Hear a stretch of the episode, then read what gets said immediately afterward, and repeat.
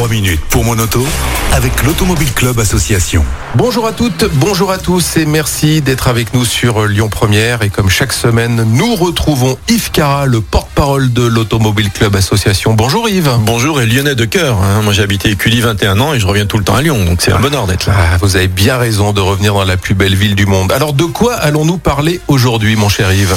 Bah écoutez, je vais vous parler d'une affaire classée par l'Automobile Club Association, par notre service juridique. On a plus d'un million euh, d'adhérents et donc on a beaucoup d'appels pour euh, à résoudre des, des problèmes. Vous savez, le, le problème qui fait qu'on va pas prendre un avocat parce que ça va nous coûter cher et en même temps on sait qu'on est dans notre droit, on sait qu'il y a eu un problème, mais on est un peu tout seul. Et euh, vous savez, il y a des il y a des délais, il y a des lettres à envoyer au bon organisme avec la bonne virgule. Nous, on a des juristes. Je leur dis, vous êtes un peu psychorigide parfois, mais ils sont, je plaisante en disant ça, C'est leur métier. mais hein. c'est leur métier d'être à la virgule près et ils sont d'une efficacité fantastique. Euh, je, vraiment, je les, je les félicite et, et je les remercie et l'Automobile Club leur doit beaucoup parce que on adhère beaucoup aussi pour ses conseils. Alors, c'est Bernard qui est adhérent depuis 2018 à l'Automobile Club Association qui habite Champagne au Mont d'Or, pas loin d'Écully justement, vous voyez. Hein Alors, il a eu la très mauvaise surprise de recevoir un avis de saisie sur son compte bancaire, donc on lui a retiré carrément l'argent pour une somme euh, de 1095 euros pour des PV non payés. Ah, quand même. Eh ouais, PV majoré. Et alors, euh, et donc saisie sur salaire, là, on discute pas, on vous les enlève. Donc déjà, ça prouve que ça vient déjà de loin. Alors donc, bah, notre adhérent, il comprend pas vraiment à quoi correspondent ces, ces infractions euh, reprochées. Donc il nous appelle parce qu'il est pas tout seul. Hein, il a Automobile Club et le juriste en charge du dossier demande un bordereau de situation auprès de la trésorerie pour obtenir le détail des infractions reprochées. Donc faut savoir déjà à qui s'adresser, la bonne lettre, etc. Et, et il faut aussi le demander à l'autorité en charge de, leur traitement. Vous voyez, c'est il y a plusieurs canaux, eux ils savent. Euh, c'est très précis, il faut être juriste hein, pour connaître ces termes. Donc la trésorerie envoie le document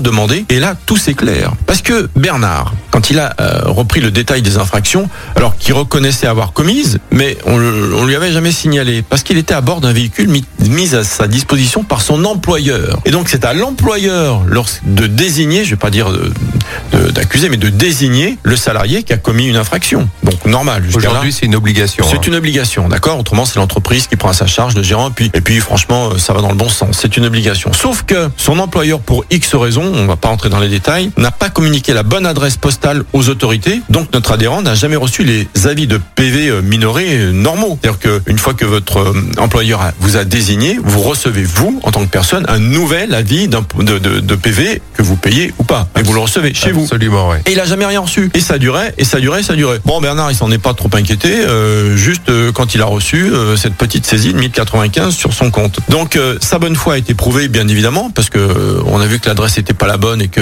il, il pouvait pas le, le savoir. Donc, on a proposé à Bernard de s'acquitter directement des amendes forfaitaires minorées. Et mais alors attention, parce qu'à réception du règlement, la demande de retour à l'amende initiale doit encore être soumise à l'officier du ministère public pour validation. Ça, il y a que les juristes qui le savent. hein. Donc, euh, si vous êtes tout seul, vous passez à côté. Donc, Bernard paye les amendes minorées pour un montant de 270 euros au lieu de 1095. Cinq Hein fois moins. Ouais, c'est pas mal quand même. Hein Ouais. et puis quelques semaines plus tard, il est remboursé des sommes saisies sur son compte bancaire. Et en parallèle, bien sûr, attention, les points correspondants lui ont été retirés. Euh, donc, euh, on va dire qu'avec cette histoire euh, et cette bonne résolution, son adhésion a largement été remboursée. Donc voilà, C'est ce que j'allais dire, ouais. Hein, large, mais très très largement. On a une adhésion moyenne à entre 70 et 80 euros. Donc vous voyez, avec tout ce qu'il a gagné, là tout va bien. Donc voilà, petit conseil de, de cette affaire, vérifiez bien que votre employeur a la bonne adresse. Si vous avez déménagé et que vous avez un, quoi, un véhicule de l'entreprise, parce que vous risquez de ne pas recevoir les PV, et même quand il vous aura désigné, et ça, ça peut être un gros problème. Merci beaucoup Yves pour ces bons conseils et je vous rappelle que vous retrouvez l'ensemble de ces chroniques en podcast sur notre site internet. À la semaine prochaine Yves. Avec plaisir.